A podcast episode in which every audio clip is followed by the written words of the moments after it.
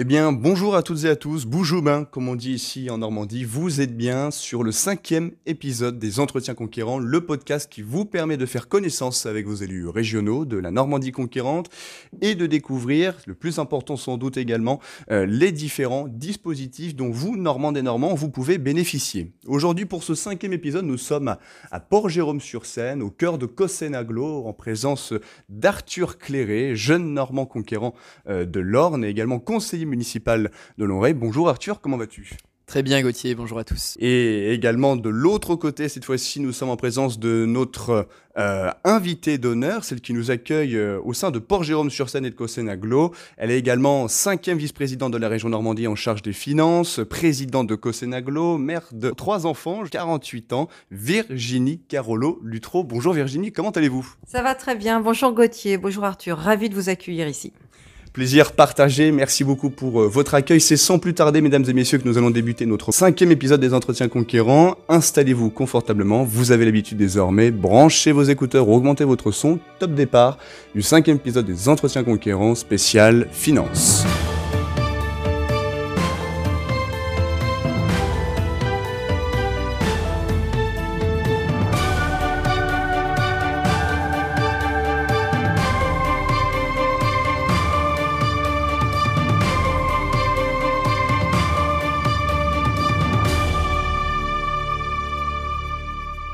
Alors Virginie, euh, je vous propose pour cette première partie que nous puissions faire connaissance avec vous, découvrir votre parcours euh, personnel, professionnel, mais également euh, politique.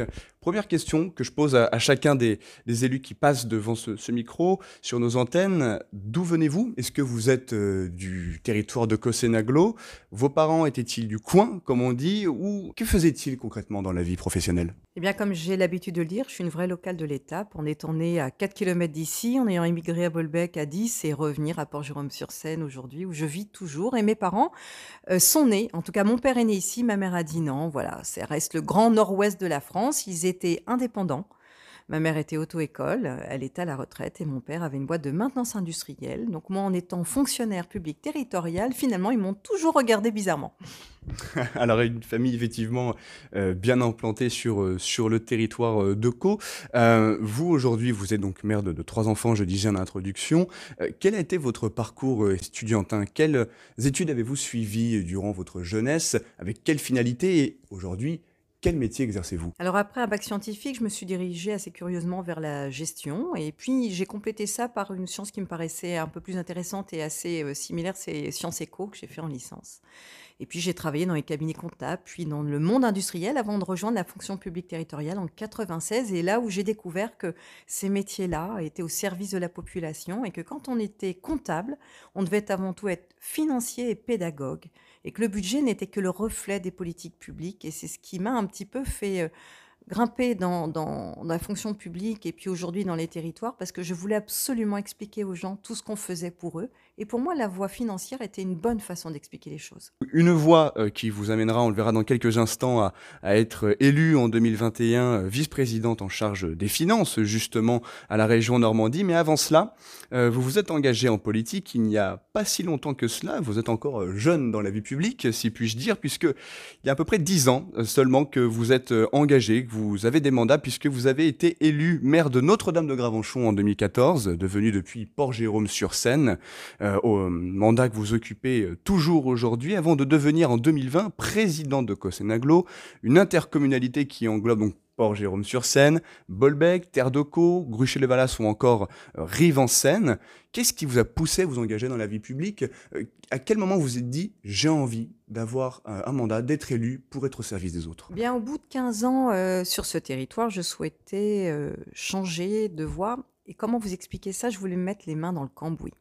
J'ai fait 15 ans d'intercommunalité. Je voulais absolument voir le volet communal et j'ai souhaité prendre la direction, euh, ce qu'on appelle aujourd'hui DGS, d'une commune du territoire. Et je me suis engagée sur la commune de Notre-Dame-de-Gravenchon en tant qu'élue, fin de liste. Et puis trois mois après, les autres m'ont choisi comme tête de liste durant la campagne, l'ancien maire ne se renouvelant pas. Et je me suis retrouvée à faire campagne pour être maire en février 2014 euh, pour être élue en mars 2014. J'ai fait mes premières sonnettes. Et je peux vous dire qu'à l'époque, je n'aurais jamais imaginé avoir envie ou prendre du plaisir à être de l'autre côté du décor. J'ai pris beaucoup de plaisir à accompagner les élus pendant des années, à être leur euh, euh, aide à la décision, ce qui était le rôle vraiment que, que l'on jouait nous en tant que directeur. Et puis finalement, je me suis prise au jeu de d'expliquer sans filtre et de manière directe à la population. C'était ça le changement de métier. Et puis les mains dans le cambouis. Quand vous êtes maire d'une commune de 10 000 habitants, vous les avez. Donc finalement, euh, c'était un parcours logique que je n'avais pas imaginé, mais qui est assez logique par rapport à, mes envies de, de, faire comprendre, de partager. Et puis pour mieux comprendre le terrain, rien de mieux que d'aller sur le terrain. Et en tant qu'élu, c'est ce qu'on fait au quotidien. Mais alors, comme vous êtes euh, et que vous étiez encore plus à cette époque euh, jeune euh, élu local, jeune engagé dans la vie publique. Est-ce est que ça n'a pas été trop compliqué lorsque vous êtes devenu présidente de Cosenaglo de, connaître les dossiers, de mettre les mains dans le cambouis justement de manière efficace dès le départ? Cet aglo, je l'ai connu sous forme de district. En 96, nous étions 15 salariés. Aujourd'hui, c'est 450, voire plus si on compte tous les contrats vacataires. Il y a plus de communes, mais finalement, j'ai grandi avec elles. Donc le challenge ne m'a paru pas insurmontable. Après, il y avait quand même euh, le regard des autres maires. Euh, sur le territoire. Et pour ce faire, j'ai fait une vraie campagne de terrain en allant les voir chacun, les uns après les autres, et en écrivant un programme. Ce qu'on n'avait pas l'habitude de faire au sein des intercommunalités, qui étaient euh, sans suffrage universel direct, finalement sur une élection un petit peu euh, de mise. Là, on a, j'ai eu un vrai concurrent face de moi qui a proposé ses idées, sur lequel je m'appuie aussi aujourd'hui, puisque il a récupéré une partie des suffrages, et on a pu construire ensemble un vrai volet de politique publique. Et, et je pense que c'est là l'essentiel. L'interco doit aussi prendre sa maturité de ce côté-là, être sur le terrain, elle est au service du citoyen sur un bon nombre de compétences, et c'est dans cet état d'esprit que j'œuvre pour euh, Cosenaglo aujourd'hui. Quant à la complexité des dossiers, ils ne le sont pas plus que quand on est directeur. Donc sur la technique, il n'y avait pas de souci, mais l'apprentissage du politique, ben, je l'ai fait en collectif, avec mes collègues maires, avec l'expérience des anciens vice-présidents, qui était pour moi essentielle, et puis l'expérience des autres territoires. J'ai fait les sénatoriales en 2014, j'ai rencontré des femmes formidables comme Agnès Canaillé ou Catherine Morin-Dessailly, conseillère régionale, ou Pascal Martin, Patrick Chauvet, des gens qui m'ont accompagné dans ce parcours et qui m'ont fait aussi découvrir la Seine-Maritime et puis la Normandie euh, aujourd'hui. Alors cette première expérience, euh, elle euh, vous a permis également d'occuper d'autres fonctions, d'autres mandats dans différentes instances, puisque après avoir été élue présidente, ou plutôt nommée vice-présidente de Cosenaglo, 2020 a été, on peut, le dire, hein, l'année de tous les possibles pour vous, puisque vous avez également été la même année nommée vice-présidente du pôle métropolitain de l'estuaire de la Seine et première vice-présidente des intercommunalités de France. Concrètement, pour celles et ceux qui, nous écoutent euh, aujourd'hui, pourriez-vous nous expliquer quelles sont euh, les missions de, de, ces instances et vous également, quelles sont vos missions au sein de ces dernières? Intercommunalité de France, qui s'appelait autrefois ADCF, je la connais depuis 20 ans, puisque c'était un vrai soutien aussi pour tout ce qui est euh, euh outil d'aide à la décision. Aujourd'hui, c'est une instance où on se regroupe entre élus et on travaille. Moi, j'ai la partie développement économique et transition énergétique et écologique euh, des nouveaux textes qui vont sortir. Et cette association nous aide à vulgariser les choses, à se concentrer sur les sujets essentiels et à opérer des opérations de lobbying pour pouvoir faire avancer les choses sur le territoire. C'est la traduction finalement de, des textes alors, il nous faudra un moratoire, il y en a beaucoup trop, on le dit aujourd'hui. Mais en tout cas, d'avoir cette traduction qui nous permet de vraiment les adapter au terrain et de les faire modifier. Je suis en permanence auditionnée sur la gestion des eaux pluviales, sur le zéro artificialisation nette, sur euh, les compétences déchets, sur la mobilité qui font partie de mes compétences au sein d'Interco de France avec d'autres élus du territoire. ça nous permet de mieux appréhender les dossiers et de faire remonter les positions du terrain. Moi, je suis toujours sur le bottom-up. Les choses se décident en bas, au sens noble du terme, et on essaye d'influencer le haut qui va lui rédiger les textes. Interco de France, ça sert à ça, que le terrain puisse parler, que le terrain puisse œuvrer. Et puis à côté, vous avez le pôle métropolitain. Et là, j'ai le même dialogue finalement avec mes collègues maires, présidents d'intercommunalités autour de moi, entre Lisieux, Deauville, sur le tourisme en même temps que Fécamp. On partage des sujets extrêmement importants, d'Eveco sur Lisieux comme, comme chez nous. Eh bien, euh, là aussi, c'est œuvrer à une certaine échelle où c'est plus pertinent de le faire. Sur le territoire de mobilité, traverser les sueurs de la Seine en bateau et faire du tourisme et faire mieux connaître aux Parisiens l'autre rive, eh bien, c'est grâce au pôle métropolitain. Et, et, je dirais que derrière toutes ces instances, c'est des relations entre des femmes et des hommes qui nous permettent de faire avancer pour le bien-être de nos citoyens. C'est le seul objectif de ce type d'instance. Alors vous venez euh, d'évoquer euh, euh, la dynamique collective avec des hommes et des femmes engagés.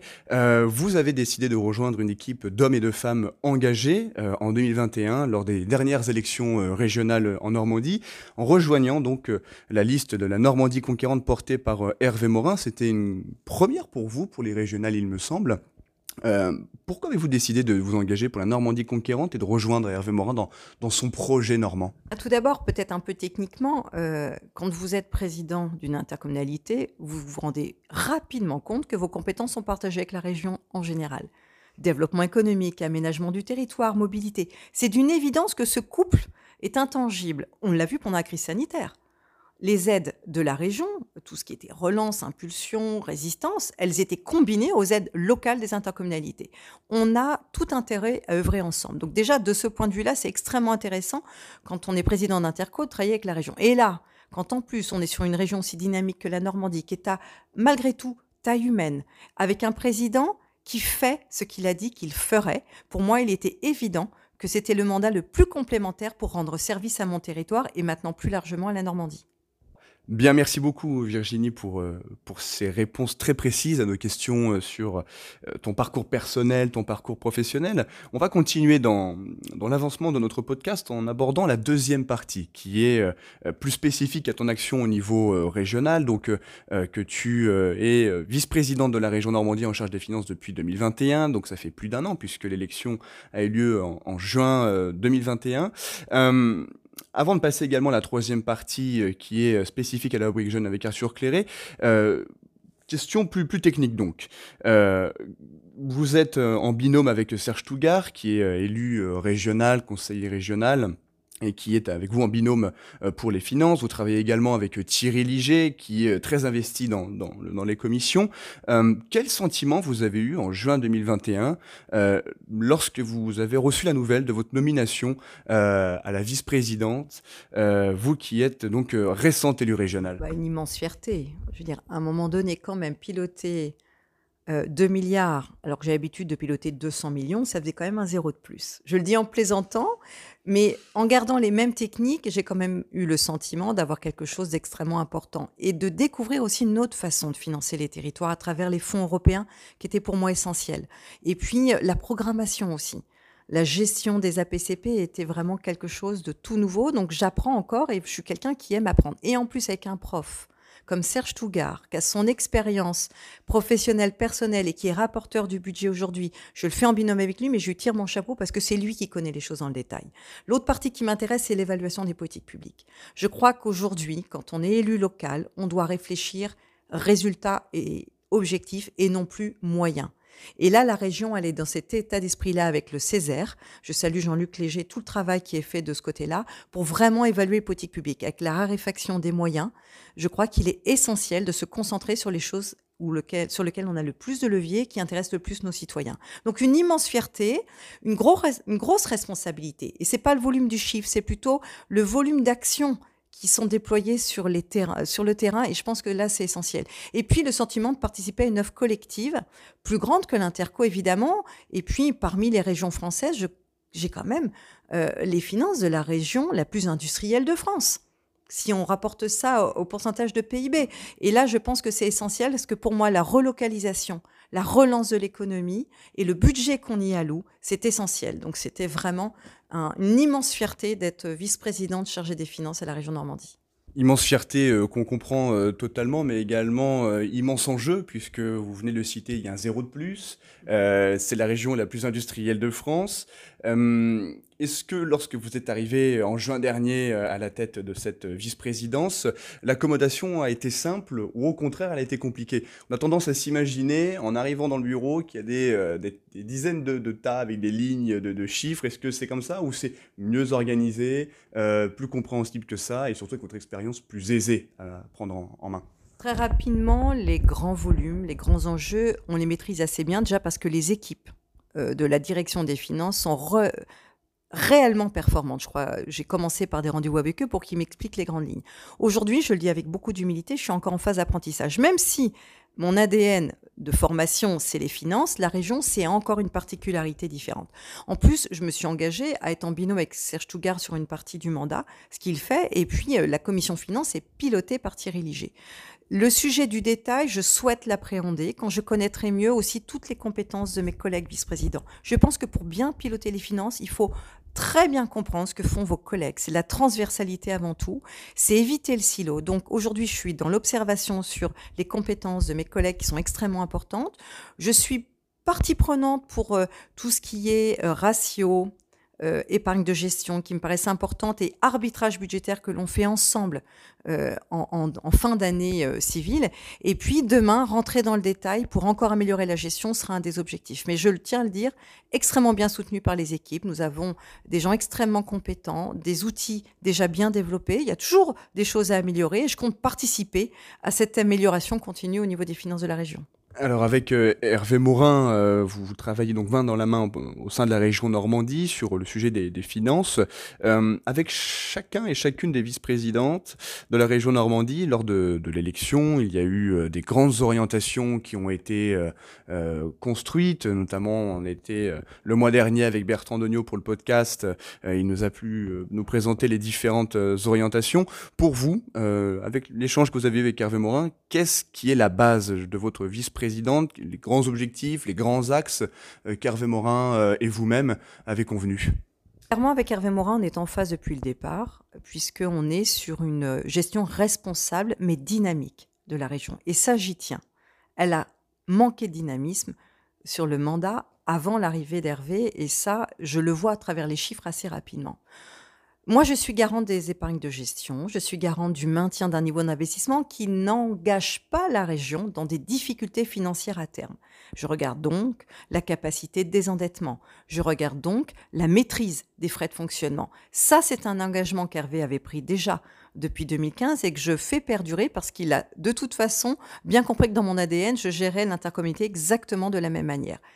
Pour autant, il faut quand même avoir des outils qui nous permettent, qui permettent aux services de ne pas être sclérosés dans des anciens budgets, de se remettre en question et de pouvoir financer de nouvelles choses. Pour nous, c'est important aussi parce qu'il y a à s'adapter au contexte euh, local, régional et international.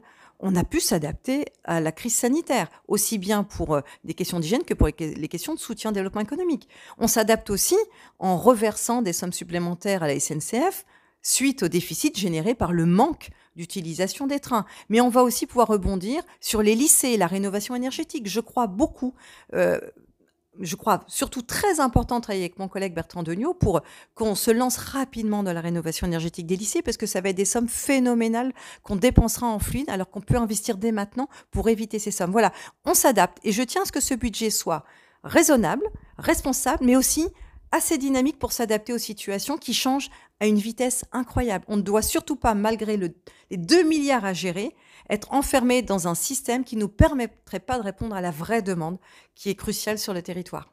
Vous êtes la garante euh, des, finances, du budget de la région Normandie, comme euh, vous l'avez précisé il y a quelques instants. Euh, pour celles et ceux qui nous écoutent, la région va bien? Elle se comporte bien financièrement? Est-elle en bonne santé malgré les différentes crises économiques, sanitaires que nous subissons?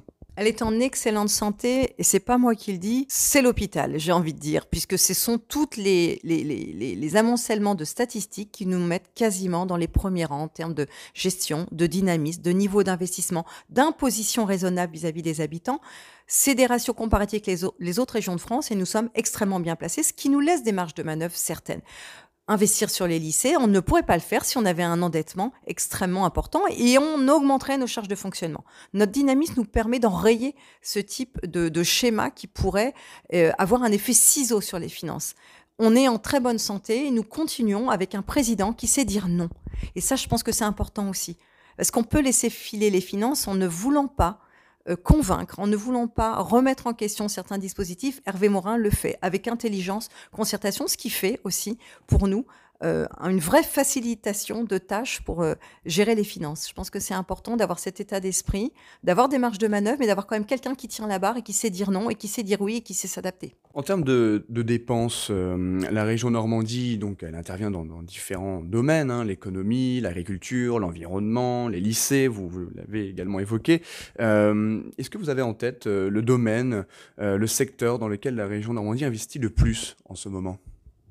Il y a deux secteurs dans lesquels il investit le plus, c'est l'avenir, l'avenir des jeunes et l'avenir professionnel aussi, puisqu'il y a presque 730 millions qui sont euh, dédiés directement au lycée, à la formation professionnelle et à l'avenir des hommes et des femmes du territoire, avec un gros volet jeunesse. Et puis le deuxième volet, c'est quand même la mobilité. Quand vous gérez les trains en Normandie, avec l'amélioration euh, des infrastructures et des conditions de roulage comme on le voit aujourd'hui, eh bien c'est le deuxième gros poste de dépense, l'un à 728 et l'autre à près de 600 millions d'euros. Reste des compétences, c'est 100 millions d'euros pour faire rayonner la Normandie. C'est important aussi parce que je crois qu'on a généré une image de fierté grâce aux investissements qui ont été faits en la matière. Et puis, euh, l'économie normande est essentielle, même si elle, elle roule aussi. Je veux dire, les entreprises participe au dynamisme de cette économie, mais on y amène quand même 253 millions d'euros en incubation, mais aussi en relance, en sauvetage d'entreprises, en dynamisme et en soutien. Et je pense que c'est important. Et puis enfin, ben, l'administration, quand même, 241 millions, qui est sur le territoire la garantie de la cohésion territoriale et du maillage essentiel, les infrastructures, les routes. C'était important que la Normandie soit absolument dans toutes les villes et les villages du territoire. Merci beaucoup euh, Virginie pour, euh, pour cette seconde partie, pour euh, ces réponses très précises, très claires sur un sujet qui n'est pas évident, il faut le, préciser quand même. Je pense que celles et ceux qui, qui nous écoutent arrivent à imaginer très brièvement le fonctionnement des, des, finances et du budget de, de, la région Normandie, mais également de votre action au niveau régional. Je vous propose que nous puissions amorcer, débuter la troisième partie de notre entretien qui est la rubrique jeune avec Arthur Cléré. Euh, tu es euh, particulièrement intéressé, sensible aux questions des finances. Euh, écoute, le micro est à toi. Tu es l'école de la jeunesse aujourd'hui. Bonjour, oui, bonjour, bonjour Virginie, bonjour à tous. Alors, pour reprendre un petit peu mon parcours, très simplement, 23 ans, originaire de Granville, dans la Manche, je suis allé faire mes études de droit à Alençon, où j'ai commencé comme Virginie, on a quelques points communs. J'ai passé mes concours de la fonction publique également, la fonction publique territoriale. Et moi, mon souhait, c'était de commencer, voilà, par le bas, mais surtout par les territoires, et surtout les territoires ruraux. Ça a été vraiment la base de mon engagement. Et euh, j'ai commencé comme secrétaire général de mairie dans des toutes petites communes, des communes de 100 habitants. Et c'était pour moi une façon de toucher du doigt le territoire, de toucher du doigt le quotidien. J'ai tendance à, à, raconter, à schématiser un petit peu en disant que je commençais ma journée en allumant le poêle à bois de la commune, et je crois qu'on n'en est pas très loin. J'ai fait un petit détour quand même par la, par la fonction publique de l'État et notamment la Direction générale des finances publiques qui m'a permis d'avoir une vision beaucoup plus technique, beaucoup plus euh, voilà, gestionnaire, comptable de, des collectivités locales, puisque je travaillais en trésorerie à Alençon et également au ministère de la Justice, totalement autre sujet, avant de revenir en, fonction publique territoriale. J'exerce aussi un mandat d'élu local. Je suis toujours conseiller municipal à Longré, commune voisine d'Alençon, dans l'Orne. Et j'ai été, dans le cadre d'un syndicat intercommunal, premier vice-président en charge des finances, justement, où j'ai été confronté à mes premières constitutions de budget, euh, surtout constitution intercommunale d'un budget, puisque je pense que ça, c'est aussi un, point important à soulever. Lorsqu'on est dans une, dans une dynamique de concertation pour créer un budget, ce n'est pas toujours si simple, surtout que dans beaucoup de syndicats intercommunaux, on remarque eh bien, que les communes n'ont pas toutes le même poids dans ce budget, du fait tout simplement de leur taille, de leur capacité financière. Et une partie de mon travail, c'était d'agir en qualité de conciliateur, de médiateur pour qu'aucune commune eh ne se sente délaissée du fait de sa participation peut-être un peu moindre à ce budget. On est tous là sur un pied d'égalité, on appartient tous au même EPCI et eh c'est dans cette dynamique, je crois, qu'il convient de, mener les finances, toujours avec beaucoup de pédagogie, bien sûr, parce que même les élus, tous les élus ne sont pas spécialement en phase avec ces questions euh, économiques. Et voilà, en plus des, des habitants, des administrés, il est important, de mon point de vue, d'agir avec pédagogie, mais je rejoins tout à fait euh, Virginie sur ce point. Donc, je pense que ma première question à Virginie, en tant que jeune, je vais vraiment revenir sur ma première, ce sur pourquoi je suis, je suis ici.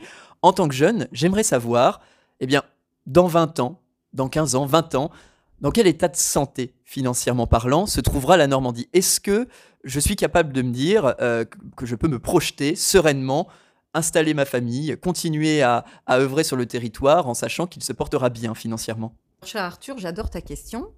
Déjà parce que j'ai trois enfants, de 27, 23 comme toi et 19. Donc je tiens aussi à ce qu'ils s'installent en Normandie et qu'ils s'installent en n'ayant pas peur de l'avenir. C'est-à-dire en trouvant un emploi épanouissant, en trouvant aussi un lieu attractif pour vivre, en bénéficiant de la proximité de Paris, de la porte sur le monde, et en ayant une région qui aura respecté la transition écologique. Et notre budget est le reflet de ça. Je le dis assez euh, naturellement, c'est une gestion bon père de famille où on regarde les ratios absolument chaque année. On n'a pas de glissement possible dans un budget tenu aussi proche. Notre capacité de désendettement, puisque tu aimes les chiffres, c'est deux ans. C'est-à-dire qu'en deux ans, si on, mettait nos recettes de fonctionnement au remboursement de la dette, on ne mettrait que deux ans de budget à rembourser la totalité de la dette, qui vient financer des infrastructures gigantesques, qui vient soutenir l'économie, qui vient ouvrir les emplois, qui aménage le territoire. Ça veut dire aussi qu'on a une épargne, c'est-à-dire que nos recettes et nos dépenses de fonctionnement dégagent un surplus de près de 20%. Dans combien de collectivités on trouve des épargnes de 20% 20%, ça veut dire qu'on est capable aussi d'investir chaque année entre 500 et 650 millions d'euros en fonction des programmes d'investissement, des programmes européens aussi qui s'appliquent sur le territoire normand. Je crois que des ratios comme ça font pâlir non seulement la plupart des régions de France, mais absolument toutes les collectivités locales. C'est peut-être la jeunesse de la région qui euh, justifie, mais c'est aussi qu'on a appris à gérer ce type de structure depuis 10-15 années sur des modes de finances très différentes. On a appliqué le plan comptable des entreprises aux régions et aux collectivités il n'y a pas longtemps. C'est-à-dire que la genèse des autres euh, niveaux de collectivité est peut-être plus compliquée que les régions. Mais en plus, ici en Normandie, on est encore meilleur que les autres. Donc autant te dire que ton avenir est serein, que les ratios sont maîtrisés, et qu'en tout cas, pour les six ans qui me restent encore à la tête des finances de la région, sauf euh, accident ou euh, mécontentement d'Hervé Morin ou des citoyens normands, nous maintiendrons exactement ces mêmes ratios tout en investissant pour que la région continue à se développer. Alors merci pour ta, pour ta réponse très claire, Virginie. C'est rassurant on peut le dire, je pense. C'est très rassurant d'être dans une région qui se trouve en bonne santé financièrement.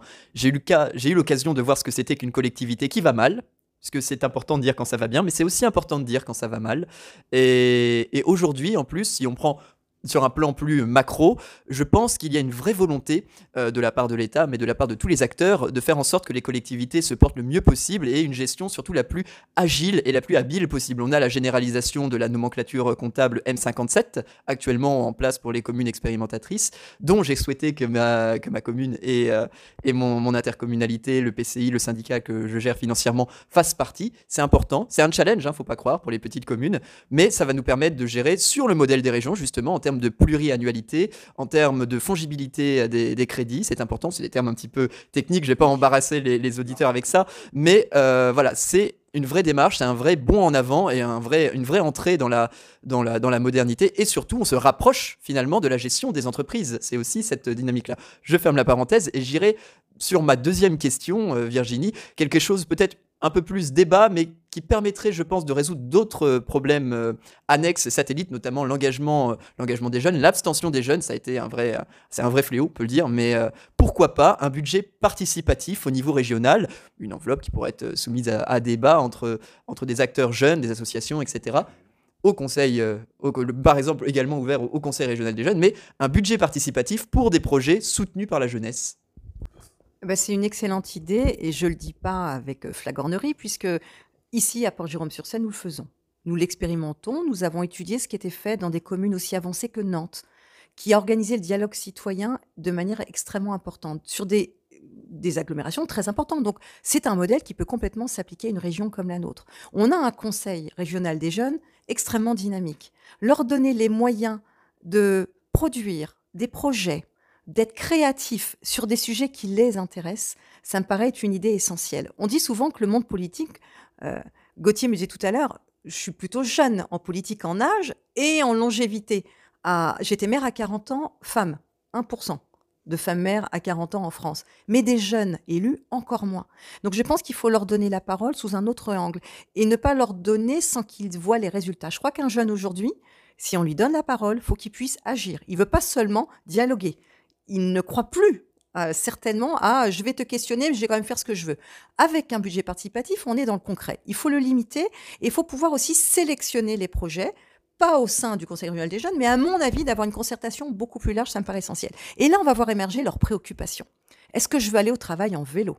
Est-ce que je veux le soir me retrouver dans un lieu convivial? Est-ce que je veux une résidence sécurisée? Est-ce que je veux que la biodiversité ne soit plus un élément euh, en silo, mais bien une culture et un état d'esprit Parce que la biodiversité, c'est la vie. Quand on supprime une espèce, demain on supprimera la race humaine. Donc tous ces enjeux-là, je pense qu'ils sont compris. Et ils ont une façon de gérer très différente. Moi, je le vois, les jeunes de ton âge, à travers mes enfants, les enfants de, mes amis, ils n'ont pas du tout le même raisonnement que nous au même âge. Et en même temps, ils sont beaucoup plus intéressés à ce qui se passe dans le monde.